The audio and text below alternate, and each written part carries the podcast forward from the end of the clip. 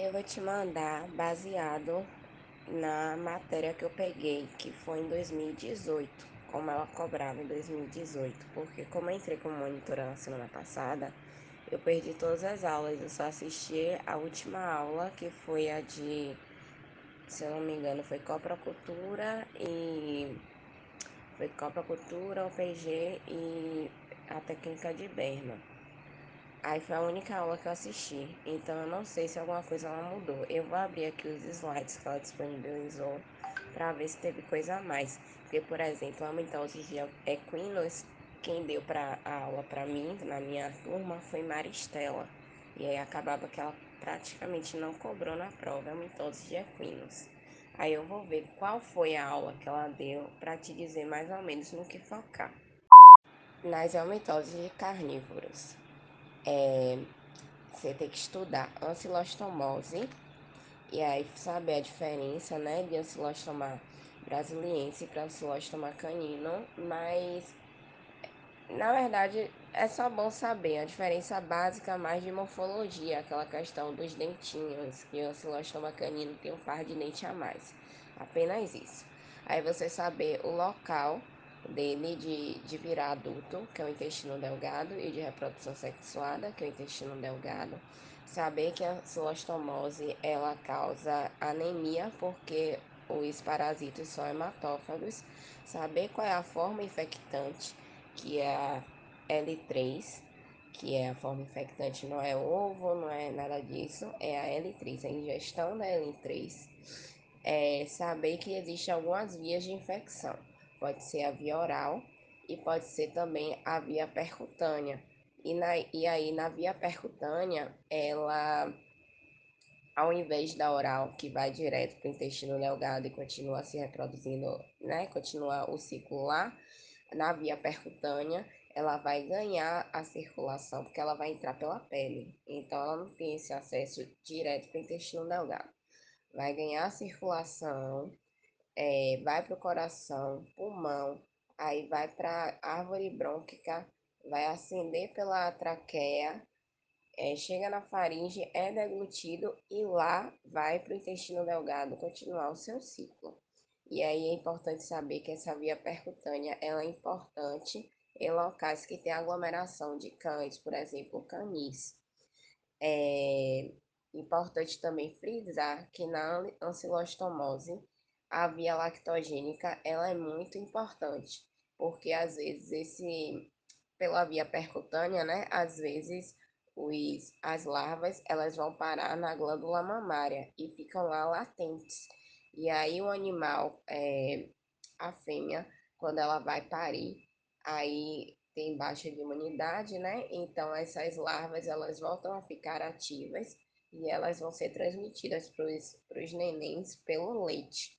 Então, no primeiro momento de vida, aqueles animais eles já vão ficar infectados. Então, a importante via na ancilostomose é a via lactogênica. E importante saber também na ancilostomose da larva migras cutânea. É a ancilostomose que, que causa a larva migras cutânea, que é um ciclo errático do parasito, que é quando ele penetra é, a pele do hospedeiro que não é dele habitual, que é o humano.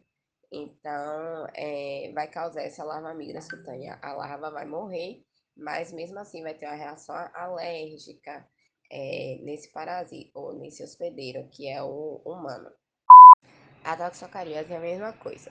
Vai ter, você tem que saber o local de predileção do parasita adulto que vai fazer a reprodução sexual da produção de ovos, que é o intestino delgado. A forma infectante, que é o convo L3, o ovo contendo a larva L3, ou seja, um ovo larvado, diferente da sulostomose, que não é com o ovo, já é com a larva. É, tem que saber que o ciclo é o ciclo da toxocariase é super importante, é obrigatório fazer aquele ciclo hepatotraqueal, que o parasito, ele quando chega no intestino delgado, ele entra na mucosa, ganha circulação, e vai para fígado, vê a cava caudal, aí entra no coração, pulmão, aí sobe pela traqueia, faringe, é deglutido e volta para o intestino delgado. É uma coisa importante é que com menos de 5 semanas isso ocorre normalmente. Se o animal tiver mais de cinco semanas, pode ocorrer a migração somática, que é quando as larvas, quando voltam para o intestino delgado, elas migram para vários locais do corpo, vários tecidos, e ficam lá latentes. E aí, é, quando tiver um, um aumento específico de baixa de imunidade, provavelmente com a gravidez, as larvas elas voltam, podem voltar para o intestino, né? Elas saem do momento de latência e podem voltar para o intestino, ou podem migrar pela via transplacentária ou via lactogênica. Então, na toxocaríase, a via transplacentária ou via lactogênica são importantes, mais ainda a via transplacentária. Então, a diferença da ancilostomose para a toxocaríase é que quando é, o animal nasce, ele já nasce infectado na toxocaríase, porque tem a migração transplacentária, a via de transmissão transplacentária. E na celostomose, não. É, esses animais eles vão adquirir os parasitas, eles vão se infectar na primeira mamada, porque a, a via de transmissão importante é a lactogênica, entendeu?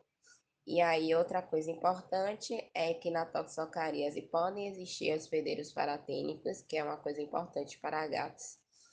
É, por ter essa migração hepatotraqueal, as, as, os sinais clínicos podem ter alterações respiratórias, que ele vai para o pulmão, pode causar uma pneumonia, uma enterite, uma obstrução intestinal, porque a toxocaríase, os, é, o, o parasito toxocara, ele não é, é desculpa, eu tô assim por causa da rinite, ele não é hematófago. Então, o que ele vai causar no intestino é mais uma obstrução, porque eles são muito numerosos, então vai causar uma obstrução intestinal. As fêmeas são prolíferas, elas produzem muitos ovos e são ovos extremamente resistentes. E a toxocaríase diferente da anfostomose pode causar larva migras visceral e ocular. Strongyloides stercoralis. Importante saber o local de, né, do, do adulto, que é o intestino delgado, uma forma de lembrar. Enfim, todos esses já foram intestino delgado, mas uma forma de você não se confundir é que o estrongiloides tem o ID, então você lembra de ID de intestino delgado. É uma zoonose, importante saber que é, possuem fêmeas partenogênicas, então elas não precisam de macho para ter a produção de ovos, somente as fêmeas conseguem produzir os ovos, e o termo que se dá para isso são fêmeas partenogênicas, e o que ela causa é uma enterite catarral, não é tão importante assim. Tricuris vulpi também não é tão importante se ela não foca muito. O que ela pode perguntar é, a, é o local de predileção, que é o intestino grosso, que já muda da, das outras helmintoses. E a forma de infecção é com ovo com L1. Ela faz algumas pegadinhas com isso. Às vezes ela pode botar ovo com L3 ou então L3. Não, tricuris é exceção. É o ovo com L1 que é a forma infectante. Tênia é, é um cestódel, mas ele não é tão importante assim, pelo menos no modo dela de cobrar para cão e gato. É mais importante lá em suíno e, e em bovino no complexo tenias e cisticercose. E de pilídeo canino, é, que também é um outro cestódio, ele também é parasita de intestino delgado. E é importante você saber que existe hospedeiro intermediário, que são artrópodes, pulgas e piolho mastigador.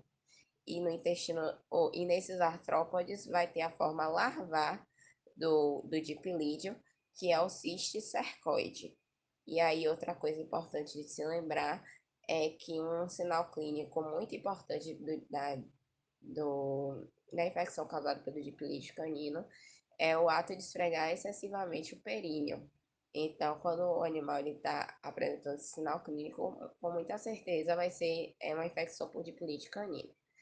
E aí, é, outra coisa importante, tipo de parasito importantes de aumentose de carnívoros domésticos são esses. Ela fala da resposta celular principal, que é a resposta celular TH2. Se você quiser, eu posso mandar um outro áudio explicando isso, da resposta celular, a resposta imune. E é bom também saber protocolo, mas é uma coisa que ela não cobra. Mas se você é, é importante saber e é rápido também de gravar. Sobre a resposta imune, tem dois tipos de respostas que são importantes para eumitoses. que são a resposta celular e a resposta humoral. A resposta celular é com células e a resposta humoral é com produção de anticorpos.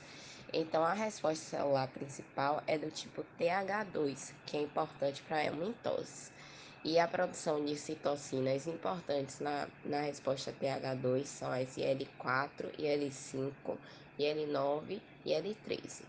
Já na resposta é, imune humoral, o anticorpo principal para debelar a infecção é o IgE. E aí existe também presença de algumas células que são importantes contra helmintos, e são os mastócitos que liberam histamina, que são é, grânulos tóxicos para os helmintos. Tem os basófilos e os eosinófilos também. E aí o corpo aí tem uma defesa do próprio corpo, que é com o aumento do peristaltismo intestinal, porque geralmente são aumentos de intestino, né?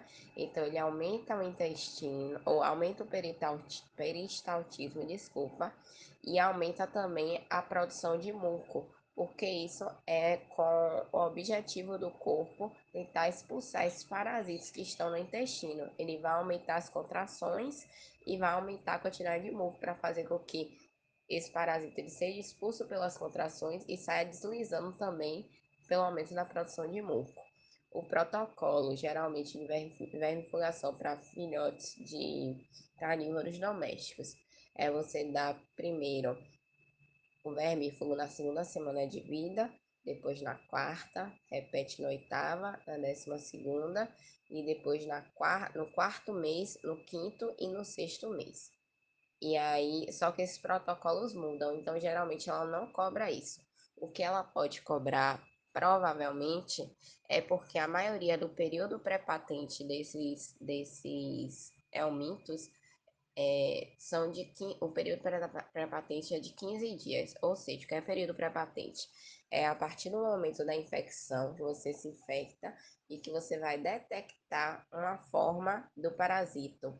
É, por exemplo, você se infectou com oscilostomose, você, é, você ingeriu a larva L3, e eu tô, tô falando você, mas não é você, né? No caso, um cão, ingeriu a larva L3, Aí, a primeira forma que vai sair desse animal que você vai conseguir detectar é o ovo do, de ancilostomose, entendeu? Então, o período pré-patente, desde o momento da ingestão até a saída do ovo, é de 15 dias.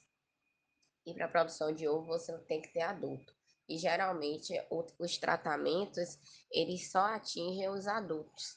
Então, é, se utiliza é, nos primeiros 15 dias de vida o, o tratamento, porque você já sabe que tem adulto. Aí você faz o tratamento, você mata os adultos, só que ainda tem aquelas formas larvares, né? Você não mata os, as larvas. Então você vai repetir também com 15 dias. Você espera mais 15 dias, que você espera aquelas larvas ficarem adultos e dá o medicamento de novo. Então, provavelmente o que ela pode cobrar é mais relacionado a isso, de tratamento, que você dá com 15 dias, por conta da maioria dos períodos pré-patentes serem de 15 dias.